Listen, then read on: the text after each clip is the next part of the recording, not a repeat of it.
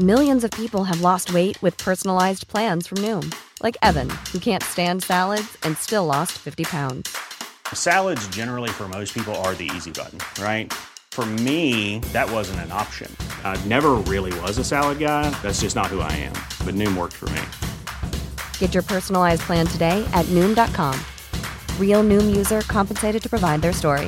In four weeks, the typical Noom user can expect to lose one to two pounds per week. Individual results may vary. There's a mistake. Moonlight, you guys won Best Picture. Well, there were three of us in this marriage. Ich zitiere, Herr Präsident, mit Verlaub, Sie sind ein Arschloch. Und wenn die Frauen mit den Boys schlafen, dann müssen sie sich hier anfassen. Well, I'm not a crook. Does everybody remember our Nipplegate? Ich nehme diesen Preis nicht an. I did not have sexual relations with that woman. Wenn wir Freunde wären, dann müsstest du so einen Scheiß überhaupt nicht machen. Ich wiederhole, ich gebe Ihnen mein Ehrenwort.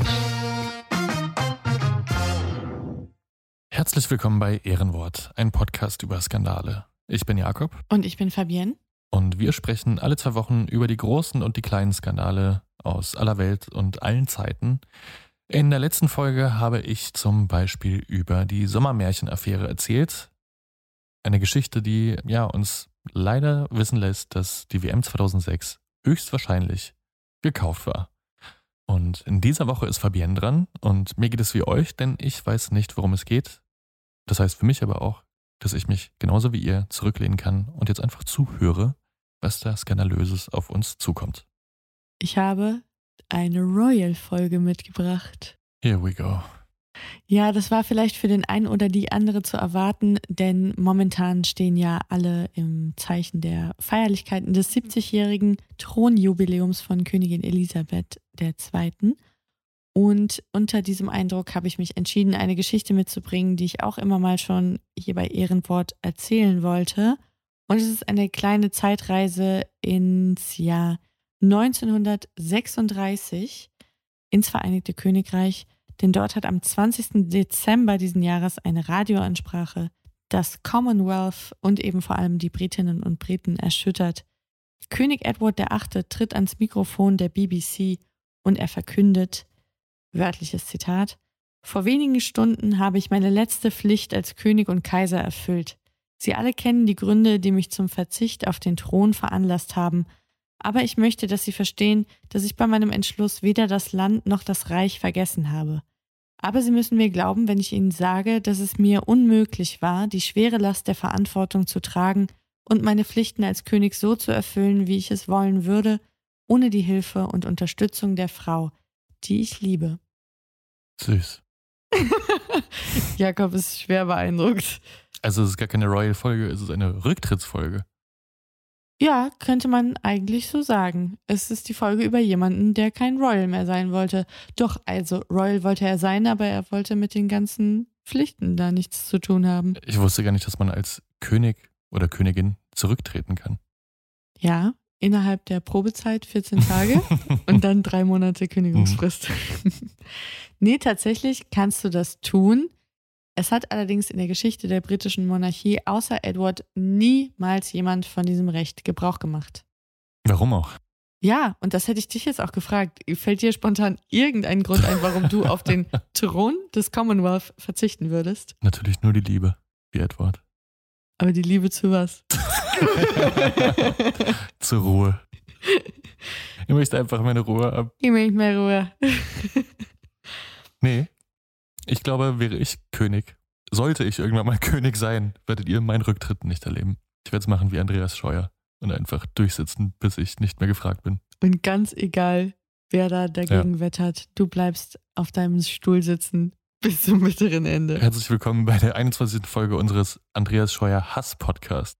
Wir müssen wirklich vielleicht mal die Folgen zählen, wo wir nicht über Andreas Scheuer lästern. Aber es bietet sich auch einfach immer wieder an. Also gut, sorry, wir waren bei einem Genau, König. wir sind ganz falsch abgebogen. Wir waren bei Edward dem Achten, der jetzt nicht mehr Edward der Achte sein will, sondern er ist jetzt nur noch der Herzog von Windsor. Also zum ersten Mal verzichtet ein Royal freiwillig auf die britische Krone und löst damit eine konstitutionelle Krise aus und es bricht ein Riesenskandal im Vereinigten Königreich aus. Hm. es ist ihm passiert, was einfach schon vielen Männern in seiner Familie vor und nach ihm passiert ist. Er hatte sich in die falsche Frau verliebt. Es kommt ja in den besten Familien vor, aber in dieser Familie im Speziellen ist ständig das wirklich eigentlich. ein Problem. Und ja, es passiert ständig. Jetzt schreiben viele Zeitungen und Magazine, vor allem auch im Nachgang des Skandals, das sei die größte Romanze des 20. Jahrhunderts. Mhm. Das sagt zum Beispiel auch Madonna, die die Geschichte verfilmt hat. Die hat die verfilmt. Ja, und ich bin so froh, dass ich diesen Film noch nie gesehen habe. Weil wenn Madonna so Regie führt, wie sie spielt, dann gnade uns Gott. Also eine riesen Liebesgeschichte, aber das ist noch nicht die ganze Wahrheit. Und die will ich euch annäherungsweise heute erzählen. Vielleicht ganz kurz zu Edward und seiner Person. Edward wird 1894 geboren als der älteste Sohn von König Georg V und dessen Frau Queen Mary. Und ich habe nachgezählt, er hat sieben Vornamen. Das sind zwei lächerlich, weniger als lächerlich. Karl Theodor zu Gutenberg. Können Sie sich mal umgucken hier bei uns in Deutschland. Überleg mal, gib doch deinem Kind mal mehr Vornamen, als der englische König welche hat. Ist doch ein Wahnsinn. Ich will jetzt gar nicht in epischer Breite über die Kindheit und Jugend von Edward referieren, weil es ziemlich langweilig ist. Es besteht aus äh, Golfen, Polo, sehr strenger Schule, Frühverantwortung, Kinderkrankenhäuser einweihen, hm. irgendwo mal was besichtigen, ein Band durchschneiden und dann abends viel Party im eigenen Schloss, was ihm der Vater geschenkt hat. Das ist nur ein ganz kurzer Abriss dessen. Edward war ein sehr gut aussehender junger Mann, der ein gewinnendes Lächeln hatte, der charmant war, der das Volk liebte und das Volk liebte auch ihn und vor allem die Frauen. Und denen war er auch sehr zugewandt. Insbesondere interessierte er sich, das war so sein Beuteschema, für deutlich jüngere und verheiratete Frauen. Hm. Gut, letzteres ist ja zumindest ein bisschen überraschend. Ja, hat mich auch gewundert, weil man würde ja denken, hm, okay, warum jetzt ausgerechnet verheiratete Frauen? Aber ich habe gelesen im Zuge der Recherche, es war für ihn als Prince of Wales, also als Thronfolger, unkomplizierter, verheiratete Frauen zu daten, weil die seltener irgendwelche Ansprüche geltend machten. Ah, clever. Die hatten nämlich selber Schiss, dass solche Liaisons mhm. und Tête-à-Têtes rauskamen. Die wollten ja ihren guten Ruf nicht ruinieren, die wollten auch keinen Ärger zu Hause haben und die mussten ja meistens auch in dieser Versorgungsehe bleiben, mhm. in der sie da steckten. Das ist also der Trick, eine Affäre unter den Teppich zu kehren, indem man einfach mit verheirateten Menschen das Ganze macht, weil dann beide Interesse haben, dass es nicht rauskommt. Du musst einfach jemanden daten, der ein noch vitaleres Interesse daran hat, dass es niemals rauskommt. Ja. Das ist, glaube ich, bis heute ein ganz guter Trick. Ich hoffe, ich kann auf Christel Lindner zählen. Abonniert unseren Kanal Ehrenwort Podcast für weitere Beziehungstipps. Jetzt doch der Beziehungspodcast. Nein, so weit darf es nicht kommen.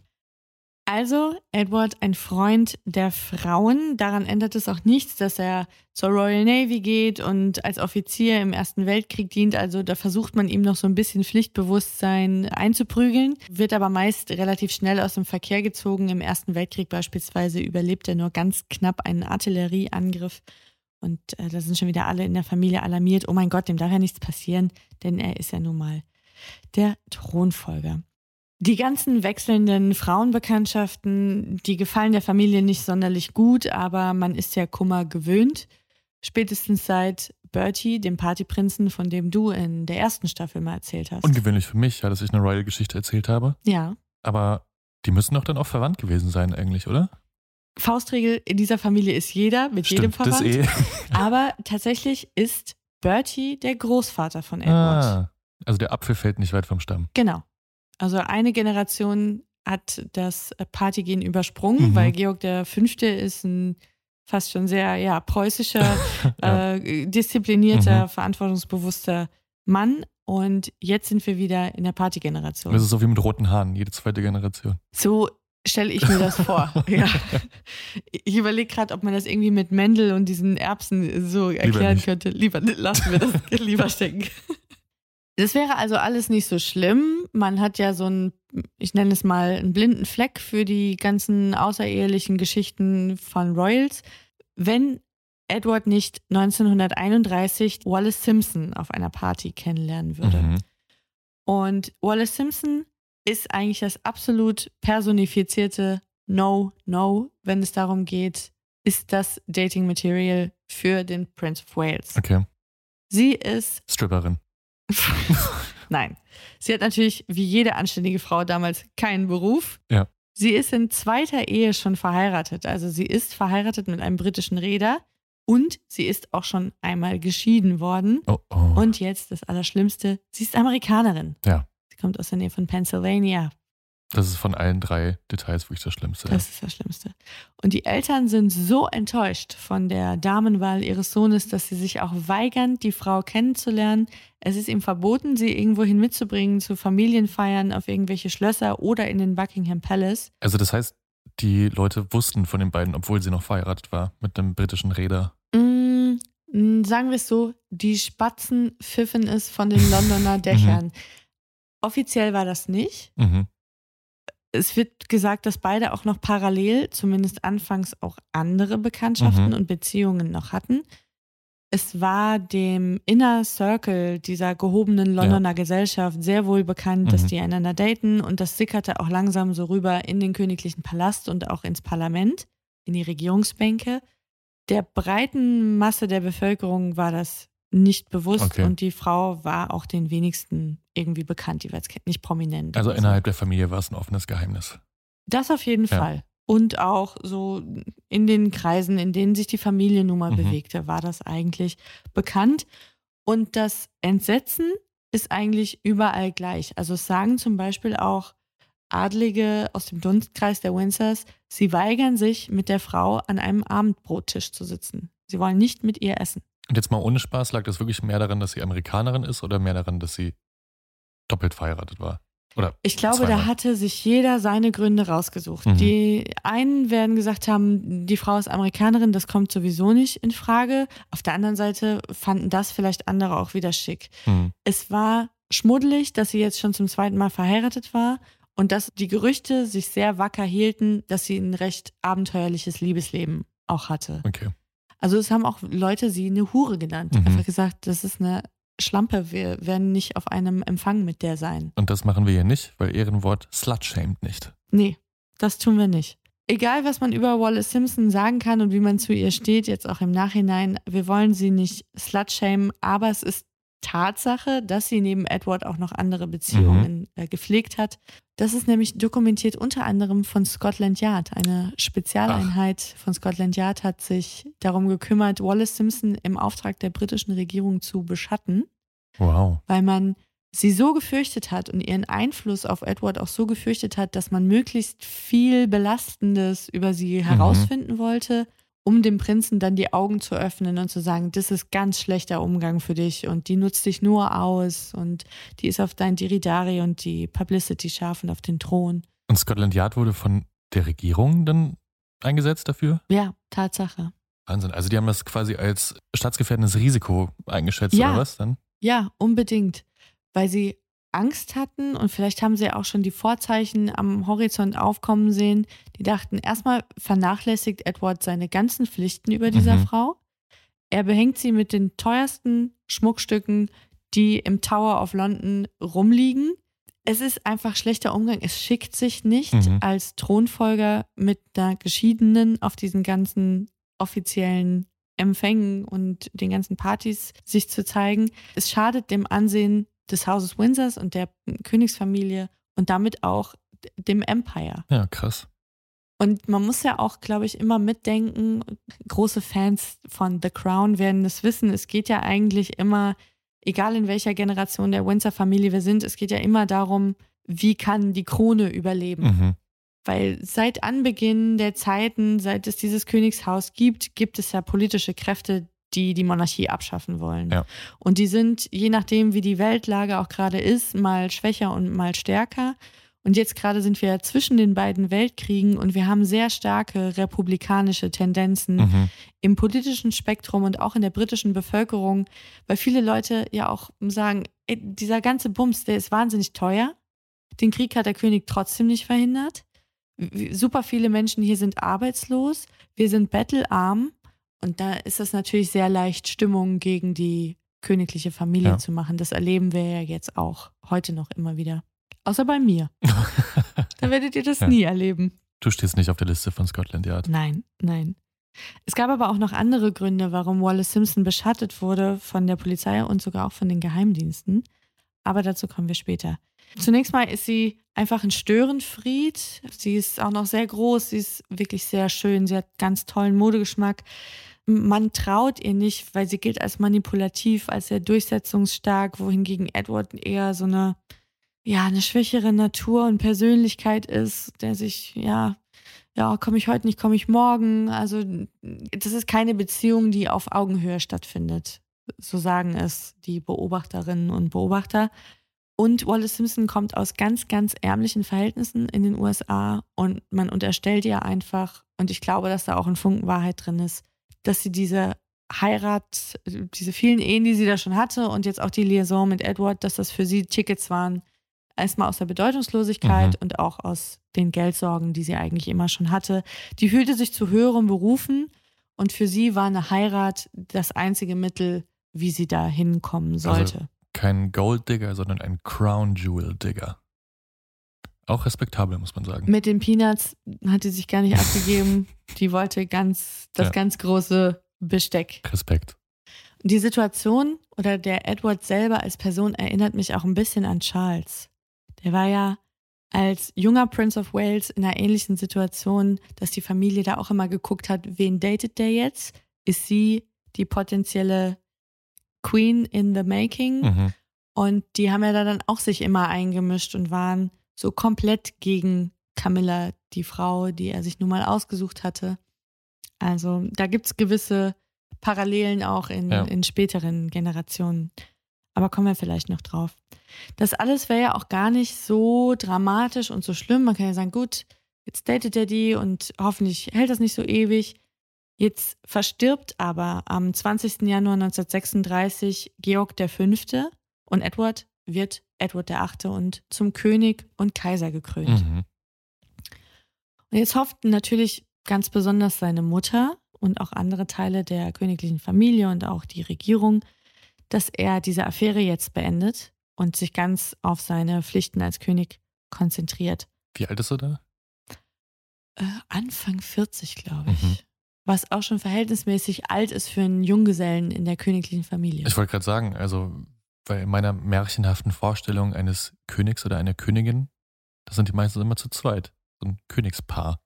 Ja, in, da hast du auch recht. Und in dem Alter hat auch hoffentlich deine Frau schon mindestens zwei Babys ja. aus der Luke gedrückt, von denen eins ein Junge sein muss. Ja.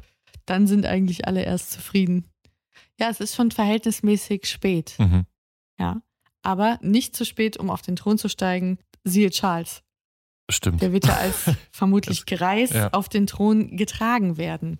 Die Hoffnung erfüllt sich aber nicht, denn Edward, der auch sonst sich nicht besonders um seine royalen Pflichten scherte, schon als junger Mann nicht, denkt überhaupt nicht daran, diese Beziehung aufzugeben, weil er liebt diese Frau über alles und kann sich ein Leben ohne sie nicht vorstellen.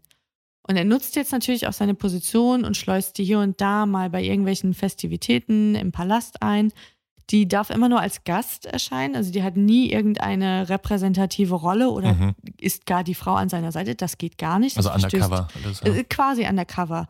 Es ist so heimlich und mit Blicken aber die hat jetzt nie irgendwie eine Funktion im Protokoll oder so, weil das wäre gegen komplette Hofetikette gewesen. Und Eingeweihte und Leute, die ein bisschen schlau sind, die wissen darum natürlich und die bekommen mhm. das sehr wohl mit.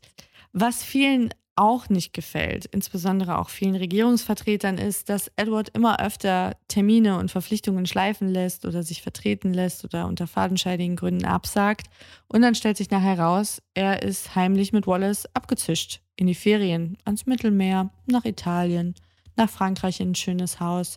Und da sind natürlich auch echt viele. Also angepisst. während seiner Amtszeit als König. Ja, ja. Das muss man sich auch erstmal rausnehmen. Ja, so ein bisschen wie Christian Wulff, der erstmal ungefähr drei Tage im Präsidentenamt sagt, okay, Malle ist nur einmal im Jahr. Das ist schön, dass wir einfach nur noch unsere eigenen Folgen referenzieren. Ja, das ist ein Trick, um sozusagen unsere HörerInnen zu gaslighten, dass sie sich auch noch die alten Folgen ja. von Ehrenwort anhören, wenn ihr neu dazugekommen seid. Wie sagt man? Cross-Marketing ist das jetzt ja, hier. Genau. Genial. Absolut genial. Ich muss mich jetzt mal wirklich konzentrieren. Ja, ich hatte jetzt geklappt. Das ist aber noch nicht der mega, mega Skandal, der jetzt auch in der breiten Bevölkerung einschlagen würde wie eine Bombe, weil die wissen um diese Affäre noch gar nicht.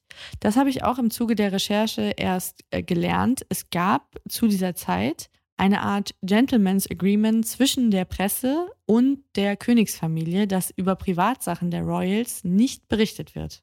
Aha. Das finde ich jetzt aber wirklich sehr interessant, weil du hast ja vorhin schon gesagt, Prince Bertie, später King Edward der Siebte, Siebte? glaube ich, mhm. der ist ja quasi für die Geburtsstunde der Yellow Press verantwortlich gewesen mit seinen ganzen Skandalen, die sich um ihn scharten. Und mhm. davor durfte ja auch nicht über die Königsfamilie berichtet werden, also laut Zensur. Und danach ist sie ja erst richtig angelaufen. Und jetzt hat man sich wieder darauf geeinigt, dass man doch nicht über das Privatleben der Königsfamilie schreibt? Ja, tatsächlich. Und ich habe nur zwei Erklärungen dafür. Und ich bin auch keine Geschichtswissenschaftlerin, deswegen weiß ich nicht, ob die stimmen, aber für mich klingen die logisch.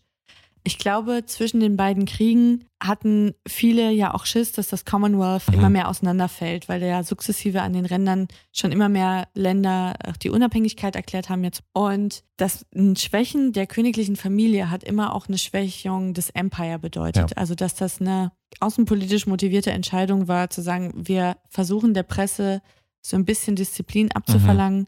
und dass man auch zum anderen innenpolitisch die Kritiker des Königshauses klein hält. Dass diese republikanischen Strömungen, von denen wir vorhin auch schon gesprochen haben, dass die kein Futter bekommen und immer nach der Abschaffung des Königshauses schreien. Um so ein bisschen die Nation als Ganzes zu stärken, quasi. Genau. Macht Sinn, finde ich, zwischen den Kriegen. Ja, eine starke Königin und ein starker König bedeuten immer auch ein starkes Großbritannien ja. und das war so im gemeinsamen Interesse aller sehr wohl berichten aber ausländische Zeitungen, vor allen Dingen auch amerikanische Zeitungen, mhm. über diese Affäre. Und die drucken auch ganz gerne die Urlaubsfotos ab, die von Wallace und Edward mhm. beispielsweise in Südfrankreich oder in Italien gemacht werden. Und ich fand es ganz spannend, diese Hefte und Magazine, wenn die eingeführt wurden auf die Insel, dann wurden die zensiert. Dann haben Leute wie beim Zoll diese Presseerzeugnisse durchgeguckt und haben Fotos von den beiden und Berichte über die beiden ausgeschnitten. Händisch. Händisch. Nehme wow. ich mal an. Ja. Oder es war so viel, dass die Titel nicht ausgeliefert mhm. werden durften und die erschienen dann gar nicht erst am Kiosk. Aber so langsam bröckelte das auch, weil ja dann Verwandtschaft aus Übersee auch mal Briefe schrieb, habt ihr gehört und so. Also es fängt schon an, so Risse zu bekommen, dass immer mehr Leute eingeweiht sind, weil einfach der Kreis der Mitwissenden, der wird immer größer und Edward und Wallace geben sich auch immer weniger Mühe dabei, ihre Liaison zu verheimlichen.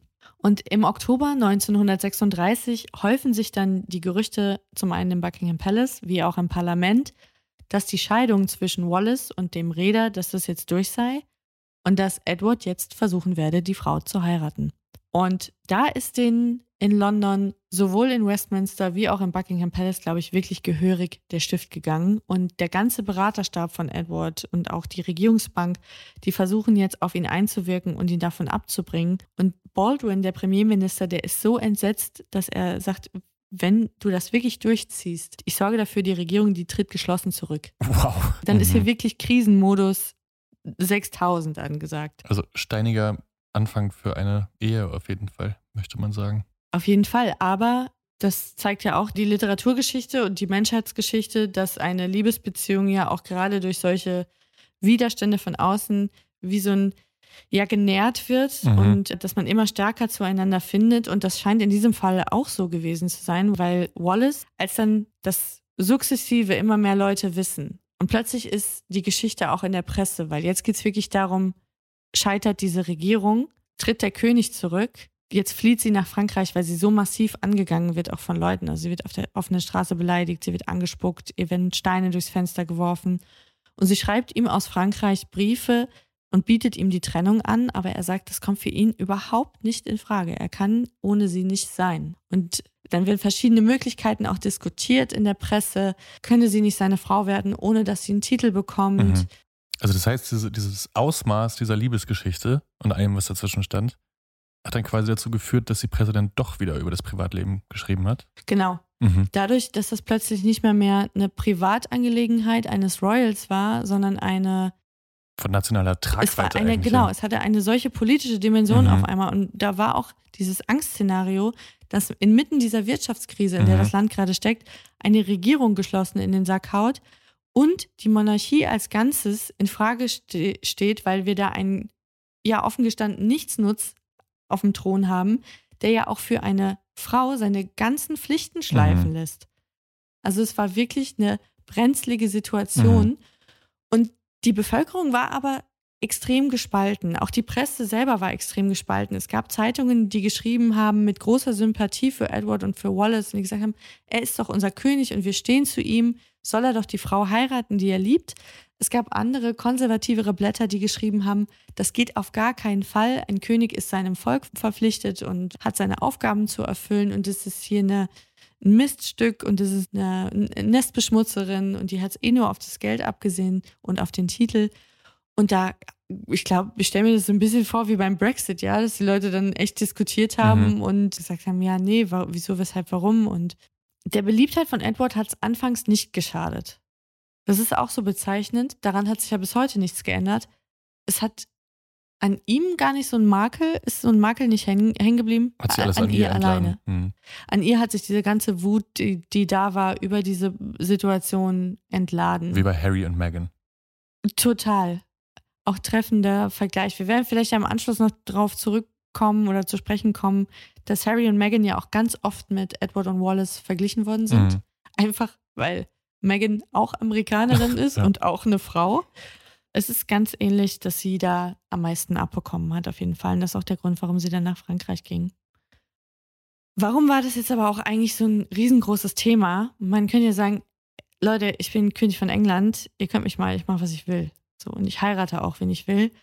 Das funktioniert aber so leicht nicht, weil du als König von England auch der Chef der englischen Kirche bist oder der anglikanischen Kirche.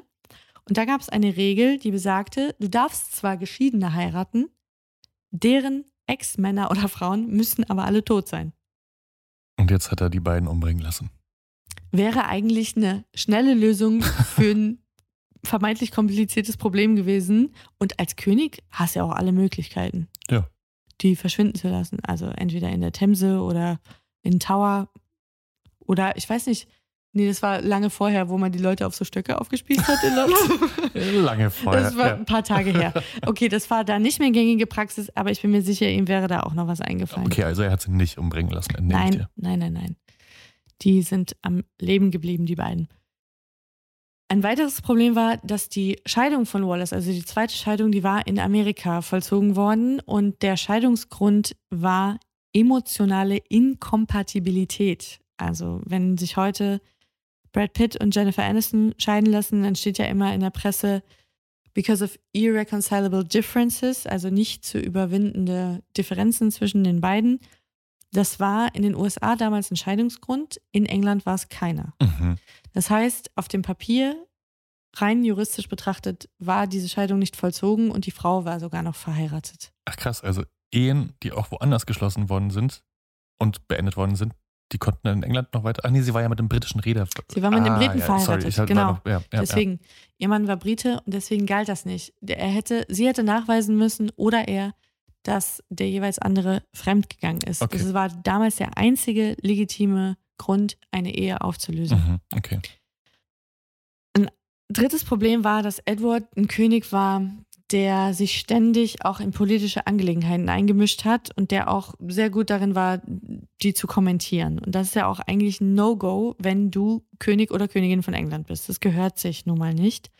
Und die Angst war, dass er in den ganzen Briefwechseln, die er hatte, die Korrespondenzen, die Schriften, die er gemacht hat, dass er sie da einweiht oder dass er mal was achtlos rumliegen lässt und sie kommt so auf diesem Wege an geheime Informationen, vielleicht sogar an geheimdienstliche Informationen und gibt die dann ans Ausland weiter als Agentin oder Spionin. Das war allerdings nur eine Theorie, das hat sich nie bestätigt im, im Laufe ihres Lebens. Millions of people have lost weight with personalized plans from Noom, like Evan, who can't stand salads and still lost 50 pounds. Salads, generally, for most people, are the easy button, right? For me, that wasn't an option. I never really was a salad guy. That's just not who I am. But Noom worked for me. Get your personalized plan today at Noom.com. Real Noom user compensated to provide their story. In four weeks, the typical Noom user can expect to lose one to two pounds per week. Individual results may vary.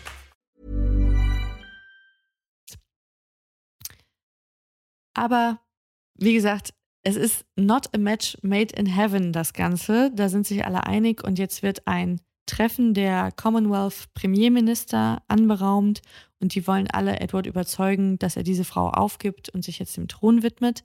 Und auch innenpolitisch wird der Druck größer und die einzige Unterstützung, die er jetzt erfährt, die ist vom rechten oder vom linken Rand. Heute würde man sagen, in Querdenken und AfD-Zeiten Applaus von der falschen Seite, wie es so schön heißt. Mhm. Und die haben ihn auch bestimmt nicht unterstützt, weil sie das so wahnsinnig romantisch fanden, sondern auch das waren ja Kräfte, die ein schwaches Königshaus mhm. ja, äh, sehen wollten, okay. weil, weil sie republikanisch verstehe. geprägt sind. Sie hatten eine andere sind. Motivation. Die hatten eine ganz andere Motivation äh, auf der Agenda. Also, Thron oder Liebe? Wie würdest du entscheiden? Das ist die viel spannendere RTL-Show auf jeden Fall, finde ich. Ja. Also ich würde mich natürlich für die Liebe entscheiden. Lüge. die Liebe, die Liebe zur eigenen Ruhe. Aber du kannst doch auch als König deine Ruhe haben. Nicht in dieser Zeit, glaube ich, zwischen dem Ersten und Zweiten Weltkrieg. Doch, guck mal, du musst doch kaum was machen. Okay, Fabian, natürlich würde ich mich für den Thron entscheiden. Ja, mach dich doch einfach mal ehrlich. Jeder würde sich für den Thron entscheiden. Und dann einfach mit tausend Corgis im Buckingham Palace wohnen. Ja, die natürliche menschliche Reaktion, die ich jetzt mal allen unterstelle, ist, man würde sich für den Thron entscheiden. Das tut Edward nicht. Er setzt alles auf Liebe. Und am 10. Dezember 1936 unterschreibt er im Beisein seiner Brüder seine Abdankungserklärung im Fort Belvedere, dem Schloss, das ihm sein Vater einst schenkte. Und an diesem Tag wird sein jüngerer Bruder Albert, Herzog von York, König Georg VI. Und für Albert, der auch nur Bertie genannt wird, wie sein mhm. Großvater, wird an diesem Tag wirklich ein Albtraum war, von dem er gehofft hatte, dass er wirklich sein Leben lang darum herum kommt. Ach ja. Denn Albert ist der stotternde König, ah, den manche von euch noch ja. kennen, genau, aus mhm. dem Film The King's Speech, dem es wahnsinnig schwer gefallen ist, vor Leuten mhm. zu sprechen und der zeitlebens darunter gelitten hat. Und ja, der wirklich ja auch gerade dann im Krieg ja. Wahnsinniges geleistet hat, um das zu überwinden. Während die breite Öffentlichkeit natürlich maximal geschockt ist von dieser Entscheidung und von dieser Nachricht, weil wir müssen uns nochmal vergegenwärtigen, Edward war unglaublich beliebt als Monarch, geht ein Aufatmen durch das Parlament, durch die besseren Londoner Kreise, durch die royale Familie, denn man ist sich sicher, trotz des Handicaps ist Albert ein hervorragender König, er wird es verantwortungs- und pflichtbewusst machen. Er hat eine tolle Familie um sich herum und er ist nicht so ein Luftikus wie Edward, der zwar die ganzen Annehmlichkeiten und das Vergnügen mitnehmen will, was die Position ja zweifelsfrei verspricht, der sich aber eigentlich auch nicht wirklich kümmern möchte. Einen Tag nach der Unterzeichnung der Abdankungserklärung hält Edward dann diese BBC-Ansprache, aus der ich vorhin zitiert habe, ganz mhm. zu Beginn der Folge. Und er ja, flieht, muss man schon sagen, mit Wallace nach Frankreich, weil er ist wirklich von heute auf morgen persona non grata in Großbritannien. Recht, er ist dann quasi im Exil gewesen. Ja, er ist wirklich ins Exil gegangen. Er ist der Herzog von Windsor jetzt. Diesen Titel gewährt ihm sein Bruder und sogar Wallace darf sich nach der Heirat der beiden 37 Herzogin von Windsor nennen. Mhm. Im Gegensatz zu Edward bekommt sie aber keinen royalen Titel. Also Edward darf den behalten. His Royal Highness. Wallace bekommt ihn nicht. Mhm. Und das auch, obwohl Edward bettelt und bittet und das als eine unglaubliche Schmähung und Kränkung empfindet, dass man der Liebe seines Lebens diesen Titel verweigert. Er setzt sich damit nicht durch und daraus entbrennt auch ein heftiger Bruderzwist. Aber Albert will sich jetzt auch nichts zu Schulden kommen lassen. Er versorgt den finanziell im Exil. Also er kriegt, glaube ich, einen monatlichen Festbetrag einfach leistungslos erstmal mhm. darüber geflankt. Und er kauft von seinem Bruder zwei Schlösser zurück, wenn du so willst, die ihm der Vater mal vererbt hatte. Mhm. Und davon können die beiden in Frankreich ganz gut leben. Es gibt auch Aufnahmen, Filmaufnahmen von dieser Hochzeit und das ist wirklich traurig. Es sieht aus, als hätten die in der Pandemie geheiratet, oh. weil da wirklich außer denen und dem Pfarrer kein Mensch ist, denn Bertie hatte es der gesamten Familie verboten, zu dieser Hochzeitsfeier zu fahren. Ach, krass, okay. Ja. Also wirklich Persona non grata. Absolut. Wahnsinn, okay. Und ich glaube auch bei der Bevölkerung, die war so zwiegespalten. Also die trauerten dem hinterher, weil die den so wahnsinnig toll fanden. Die waren voller Wut auf diese Frau, dass sie ihnen den König gestohlen hatte. Und manche empfanden das dann aber als, ja, wirklich auch als Verrat und als Kränkung, dass er ins Ausland gegangen ist. Jetzt könnte man ja sagen, Ende gut, alles gut, die Liebe hat gesiegt, es ist eine wahnsinnig romantische Geschichte. Madonna verfilmt es. Madonna verfilmt es. Was kann jetzt noch kommen? Ja. Ja, es gibt ein paar braune Flecken auf der, ja, sonst frisch gestärkten und gebügelten weißen Weste Mhm. dieser Geschichte. Ich will gar nicht darüber viel jetzt spekulieren, ob Wallace Simpson Edward wirklich geliebt hat, weil das werden wir nie beweisen oder wissen können. Viele HistorikerInnen sind sich sehr einig, dass es vermutlich nicht so gewesen ist. Es ist vielleicht auch egal. Tatsache ist, dass es ein Glücksfall war, dass Edward tatsächlich nur 355 Tage lang König war. Mhm. Denn ich hatte es ja schon mal erwähnt, Wallace ist ja beschattet worden. Ja. Und nicht nur, weil sie unangenehm aufgefallen ist und irgendwie so eine zwielichtige Person mit komischem Liebesleben war, sie hatte auch eine Reihe von, naja, sagen wir, sehr zweifelhaften Männerbekanntschaften. Unter anderem war sie mit Oswald Mosley befreundet. Oswald Mosley war ein ja, enttäuschter Politiker, der in Mussolini sein großes Vorbild entdeckte. Cool. Und der sagte, ich mache nach dessen Idee, baue ich hier eine Gruppe auf, eine Partei, die nenne ich die British Union of Fascists. Stark. Die Schwarzhemden werden die genannt. Sehr sympathisch. es war auch eine ernstzunehmende Gruppe. Also die waren zum Teil 50.000 Leute stark. Mhm. Und die sind auch ähnlich wie die SA so durch die Straßen und haben Leute verprügelt. Also so militant richtig. Äh, ja. richtig militante Gruppe, auch so ein Sammelbecken für enttäuschte, Mhm. verbitterte, Mhm. verarmte, vor allen voran Männer, die dann auch in diesen namensgebenden Schwarzhemden aufliefen. Also uniformiert natürlich, wie man das unter Faschisten mag. Ja. Genau, stramm uniformiert, auch in Anlehnung an die Uniformen, die die, die, die Waffen-SS getragen hat. Und der Mosley hatte auch sehr gute Kontakte zum Beispiel nach Deutschland. Der war unter anderem mit Josef Goebbels eng befreundet. Äh, Okay, was für ein illustrer Kreis an Bekanntschaften. Absolut Stark. toller Typ, wo man Mhm. denkt, oh ja, das ist klasse. Und das fanden die Polizei und die Geheimdienste auch nicht so toll, dass Mhm. Wallace Simpson Edward und Mosley einander auch vorstellte. Ah, okay. Weil stell dir Mhm. vor, da ist der zukünftige englische König und der bandelt mit diesen Leuten Mhm. an. Also es kann einem schon einen Grund zur Sorge auch geben. Eine andere Person, die als sehr schwierig empfunden wurde aus diesem Dunstkreis, war Joachim Ribbentrop. Der Außenminister. Sehr gut, ja. Später Außenminister unter Adolf Hitler. Ja. Vorher aber Gesandter in London. Also Botschafter quasi. Also oder? so eine Art Botschafter, Mhm. genau. Also nicht der deutsche Botschafter, schon nochmal, ein- ich glaube, Gesandter ist schon nochmal ein Diplomat. Schritt, also. Schritt runter. Er war ein Diplomat und seine Aufgabe war es vor allem in diesem britischen Establishment pro-deutsche Sympathien zu Mhm. säen und da wertvolle Kontakte zu knüpfen. Wie kann so eine pro-deutsche Stimmung auch Mhm. äh, da irgendwie erzeugt werden? Und der war mit Wallace Simpson zumindest befreundet. Auch da gibt es offenbar Dokumente, die belegen, dass da auch mal mehr gewesen Mhm. ist, also auch eine sexuelle Beziehung. Ich habe irgendwo gelesen, ich weiß nicht, ob das stimmt, er hätte ihr jeden Tag 17 rote Nelken mit der Post geschickt, Wow. weil sie 17 Mal ah, Ding Dong. Wir wissen es nicht, wir Thirsty können es nicht, wir können es nicht beweisen. Deswegen, es ist auch völlig egal. Tatsache ist, die beiden verband sehr über sehr viele Jahre eine enge Freundschaft und die schrieben dann einander auch Briefe, als dann Ribbentrop auch wieder in Deutschland war. Und Edward gefiel das schon sehr, dass seine Frau da in diesen Kreisen unterwegs war, weil die beide interessierten sich sehr für diese faschistischen Strömungen, die jetzt überall in Europa an Zulauf gewannen. Ah, okay. Es waren beides keine wahnsinnig politischen Leute, weder Wallace noch Mhm. Edward, aber das fanden die irgendwie modern und, und spannend Mhm. und zukunftsweisend. Und der Edward hatte eine ultraweiche Stelle für Deutschland, weil, das wissen vielleicht die einen oder anderen, die ähnlich royalophil sind wie ich.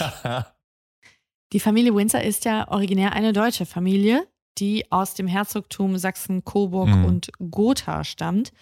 Und zumindest in der Generation von Edward ist Deutsch die Muttersprache der Windsors. Also sie sprechen auch Deutsch miteinander. Ach echt? Ja. Und König Georg, der Fünfte, also Edwards Vater, der war der Erste sozusagen, der diesen Familiennamen Windsor sich Mhm. ausgedacht hat. Der hat einfach irgendein Schloss genommen und hat gesagt, den Namen nehmen wir. Okay, ach, krass. Und ab ne? da nannten die sich die Windsors, weil nach dem Ersten Weltkrieg die Briten ja so einen Brast auf die Deutschen hatten. Und die hatten halt Schiss, dass, die, dass das antideutsche Ressentiment der Bevölkerung, dass das irgendwann überschwappt auf die Verstehe, Königsfamilie. Und deswegen hat man versucht, sich so britisch zu Mhm. Wie es nur irgend ging. Ja. Aber im Kern war das eine deutsche oder ist es auch heute noch eine deutsche Familie. Ja. Und Edward fand das alles geil und der hatte auch, mm, ja, der fand auch den Hitler irgendwie faszinierend. Und das war ein Interesse auf beiden Seiten, denn auch Hitler will Edward unbedingt kennenlernen, auch als der längst nicht mehr König ist. Ach ja. Ja, und so kommt es, dass das verstoßene Paar 1937 eine Deutschlandreise macht. Aber da bringt er denen noch gar nichts mehr, oder? Im, so im Exil. Sollte man meinen, aber Hitler hatte einen Plan. Seine Vorstellung war, England zu bombardieren, und zwar so heftig, dass die Bevölkerung sagt, liebe Regierung, liebes Königshaus, ihr müsst nachgeben, ihr müsst Friedensverhandlungen mit Deutschland führen oder ihr müsst aufgeben oder ihr müsst eine deutsche Besatzung zulassen. Und dann war seine Vorstellung, er setzt Edward Ah, wieder auf den Thron zurück Als Marionette quasi. Genau, als Marionettenkönig. Und er wird dort sein Statthalter und sorgt dafür, dass die antideutsche Stimmung in der britischen Bevölkerung, dass sie sukzessive abgebaut wird. Crazy. Dass er die Leute da für die deutsche Sache, mhm. für das Reich und den ganzen Schwachsinn da gewinnt. Okay. So war seine Vorstellung. Jetzt wissen wir nicht, bis heute nicht, weil die Dokumente auch vernichtet worden sind, die es zum Teil gibt von dieser Deutschlandreise. Die haben Churchill und, und Eisenhower nach Mhm. dem Krieg mal beiseite geschafft.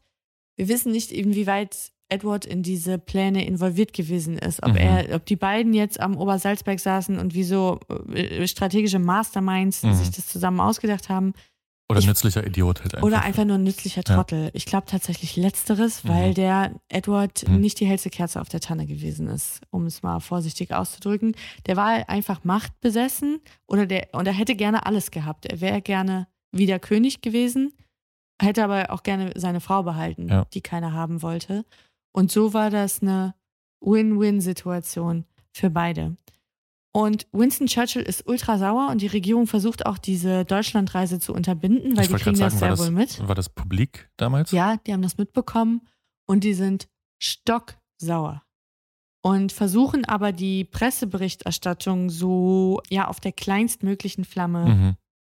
nur köcheln zu lassen, weil sie natürlich Angst haben, dass der Plan aufgeht und so pro-deutsche Sympathien jetzt entstehen, weil manche immer noch dem Edward hinterher Mhm, trauern mhm. oder so. Genau, und ich habe hier noch ein Zitat gefunden vom Earl of Crawford. Das fand ich ganz passend und das hat das Gefühl des britischen Establishments ganz gut zusammengefasst.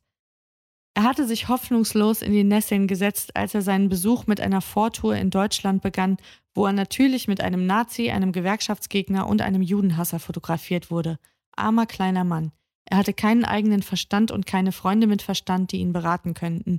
Ich hoffe, dies wird ihm eine scharfe und heilsame Lektion erteilen. Das hat er zu der Zeit gesagt. Ja. Mhm. Man findet es nicht oberdramatisch, aber man empfindet es als sehr schlechten Stil, Mhm. als Taktlosigkeit und Ja. auch als eine Respektlosigkeit gegenüber dem König. Problematisch, würde man heute sagen. Genau, sehr äußerst problematisch, ja.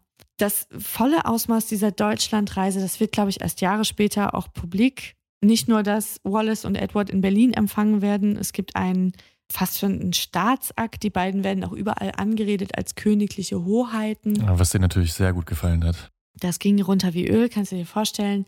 Dann wird der rote Teppich ausgerollt, dann Mhm. wird die Nationalhymne gespielt, es wird salutiert und die beiden treffen wirklich so die Nazi-A-Prominenz. Göring, Hess, Goebbels, Puh, okay. ähm, you name it. mhm. Und das Highlight der Reise ist dann, dass die beiden tatsächlich auch Hitler in Berchtesgaden Mhm. am Obersalzberg besuchen und dort einen Nachmittag mit ihm verbringen. Und das meinte ich mit den Aufzeichnungen. Es gibt ähm, ein 50-minütiges Gespräch zwischen Edward und Adolf Hitler, das auch dokumentiert ist. Und diese Aufzeichnung, dafür hat Churchill gesorgt, die sind nach dem Krieg verschwunden. Ach echt, ja. Ja. Krass. So nach dem Motto, das sind Informationen, die das Volk beunruhigen könnten. Ja, und das könnte auch dem Ansehen der Krone Ja, ja. langfristig schaden, weil da hat jemand aus persönlicher Schwäche wirklich die Sicherheit seines eigenen Volkes gefährdet und auch die britische Krone Ja, ja Wirklich. Wahnsinn. gefährdet und ja, beschmutzt. Nennen wir es maximal rufschädigend, Ja. wenn das rausgekommen wäre. Es gibt von diesem Deutschlandbesuch auch zahlreiche Fotos und auch Bewegtbildaufnahmen. Die Fotografien, die Originale, die wurden vor Jahren, das ist noch gar nicht so lange her, vielleicht 20 Jahre oder was, bei Sotheby's, glaube ich, sogar versteigert. Die hat ein anonymer Käufer für ein Schweinegeld gesteigert. Und da kann man sich auch fragen, waren da vielleicht auch noch andere Fotos dabei. Also ein Foto ist dann Jahre später auch publik geworden, wo Edward die rechte Hand im 45 Grad Winkel hebt. Uff, okay.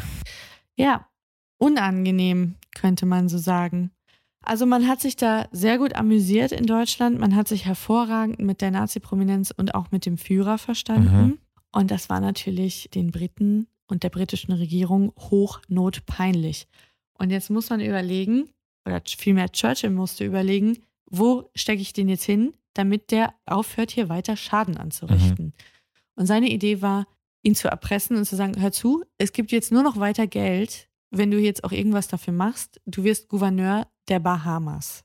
Aha. Das war die räumlich am weitesten ich entfernte gerade sagen, auf der anderen Seite des Planeten, ja. Kolonie, die es im Empire Mhm. gab. Es war politisch vollkommen unbedeutend. Es Mhm. war eigentlich egal, wer da war. Und da war nichts los. Da Ja. war Strand und sonst nichts. Da waren keine Leute. Dafür interessierte sich auch niemand für diesen Landstrich. Und die beiden haben das als unglaubliche Strafe empfunden, dahin zu Mhm. müssen. Die hassten das. Und Wallace Simpson hat in ihr Tagebuch geschrieben, das sei ihr persönliches St. Helena. Sie fand alles schrecklich Mhm. daran. 39 erklärt Großbritannien ja auch den Deutschen dann den Krieg. Mhm. Und wie schon erwartet, wird ein riesiger Luftangriff, vor allem über London, dann äh, geflogen von Hitler. Und die, die königliche Familie gibt ja jetzt ein ganz anderes Bild ab als Edward und Wallace. Die weigern sich ja, London zu verlassen und bleiben im Palast, der ja zum Teil auch getroffen wird. Und das bringt denen unglaubliche Sympathien und Anerkennung in der Bevölkerung ein, ja bis heute. Während Edward und Wallace auf den Bahamas sitzen. Genau, zu der Zeit, während ja. die sich irgendwo schön einen faulen Lenz machen. Mhm. Und Edward und Wallace fallen auch hier und da nur noch mal auf durch irgendwelche Exklusivinterviews, die sie amerikanischen Magazinen geben, wo sie aber auch nur dummes Zeug erzählen.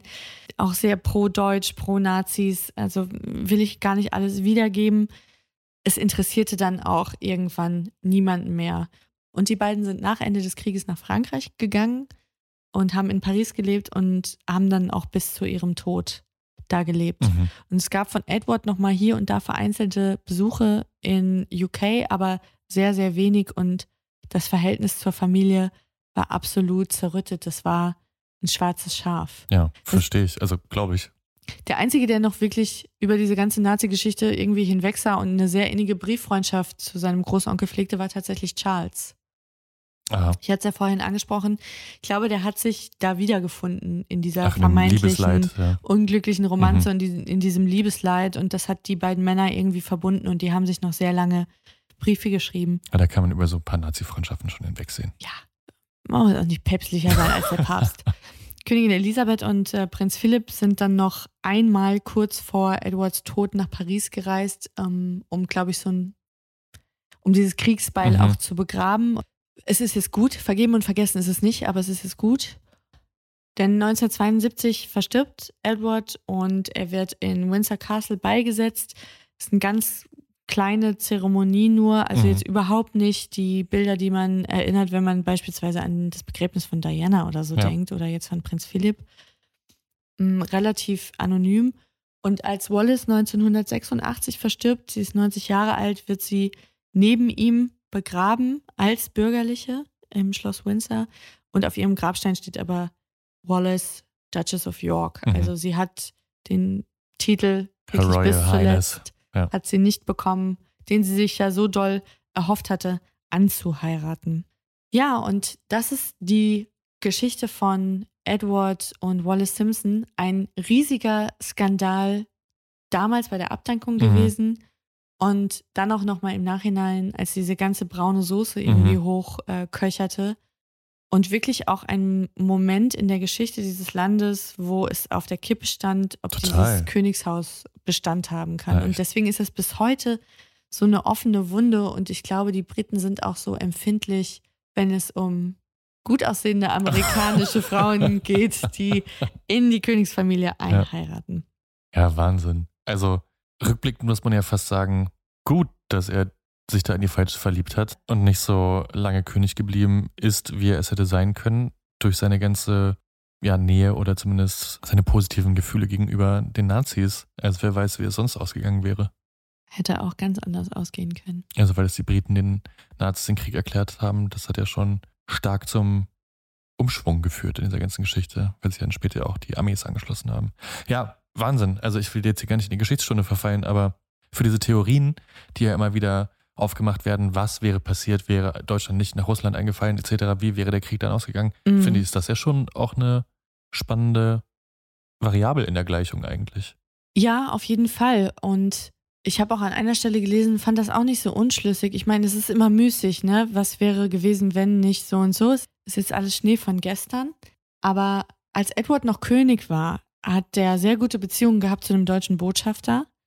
Und der hat auch seine Sympathien genutzt und hat das Parlament dahingehend auch beeinflusst, obwohl er das nicht hätte tun dürfen, dass sich niemand auch geweigert hat, als Hitler ins Rheinland marschiert ist. Mhm.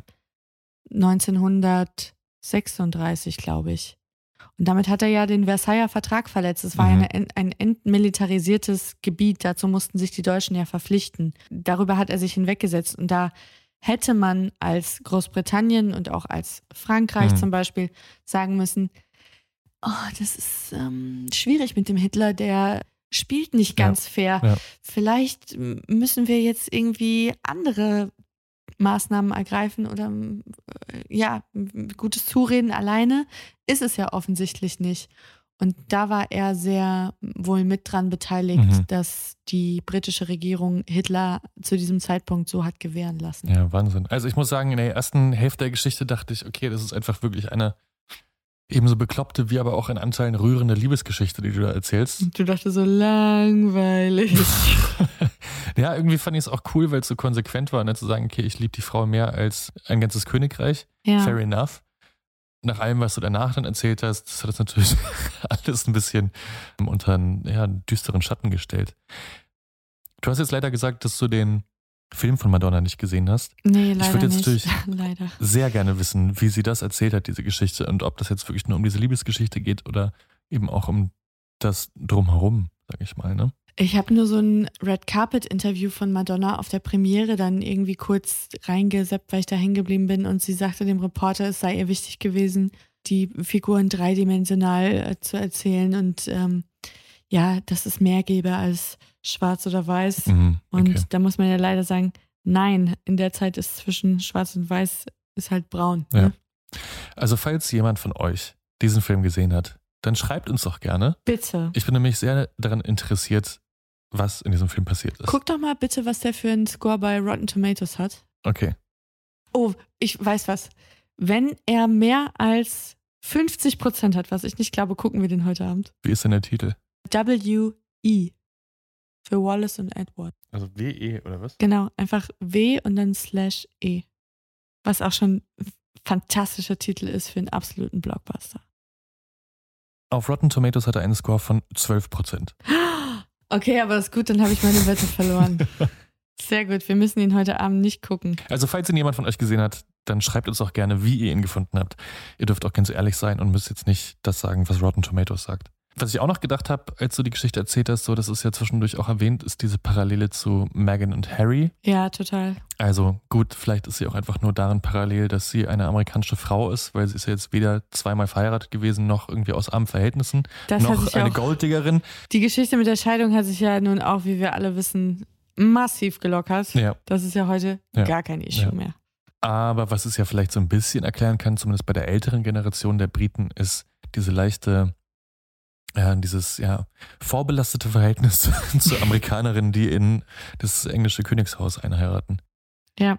Also das sind vielleicht dann so geschichtliche Ja, Ressentiments. absolut. Und das sind ja auch so Vergleiche, die ganz bewusst dann benutzt werden, Mhm. um ein gewisses Narrativ aufzubauen. Es gibt ein natürlich sehr populären Tweet von natürlich Piers Morgan, Mhm. der Megan ja auch Wallace genannt hat. Ja. Also als es Stark. ist ein, ein, ja, das Bild einer Frau, die kommt in den schlechtesten Absichten und die der Krone schaden will und die jetzt den Thronfolger stiehlt. Wir werden bestimmt auch nochmal über Meghan Harry eine Folge machen. Und dann auch zu der Rolle von Piers Morgan. Oh, ich wette aber, das ist unsere letzte Folge, weil wir uns danach trennen. Könnte passieren. Bis dahin.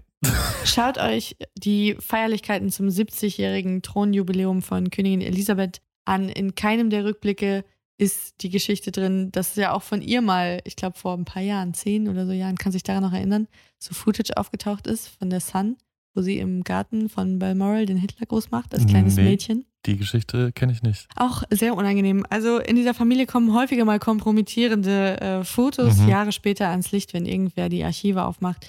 Deswegen schaut immer, dass ihr euch nur mit den angenehmsten Menschen fotografieren lasst und mit ihnen abhängt. Und wenn ihr ins Königshaus einheiraten wollt, hängt nicht mit Nazis ab.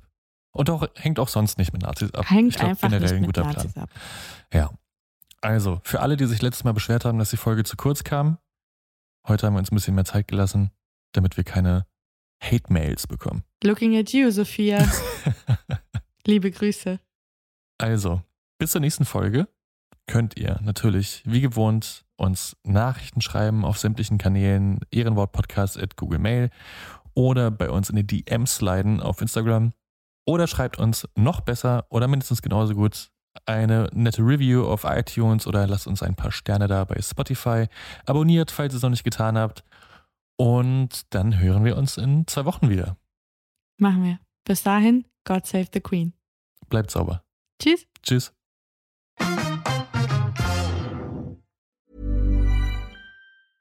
Hey, it's Paige DeSorbo from Giggly Squad. High quality fashion without the price tag. Say hello to Quince.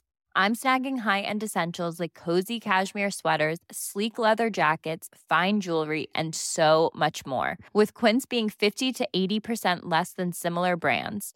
And they partner with factories that prioritize safe, ethical, and responsible manufacturing. I love that. Luxury quality within reach. Go to quince.com slash style to get free shipping and 365 day returns on your next order. Quince.com slash style.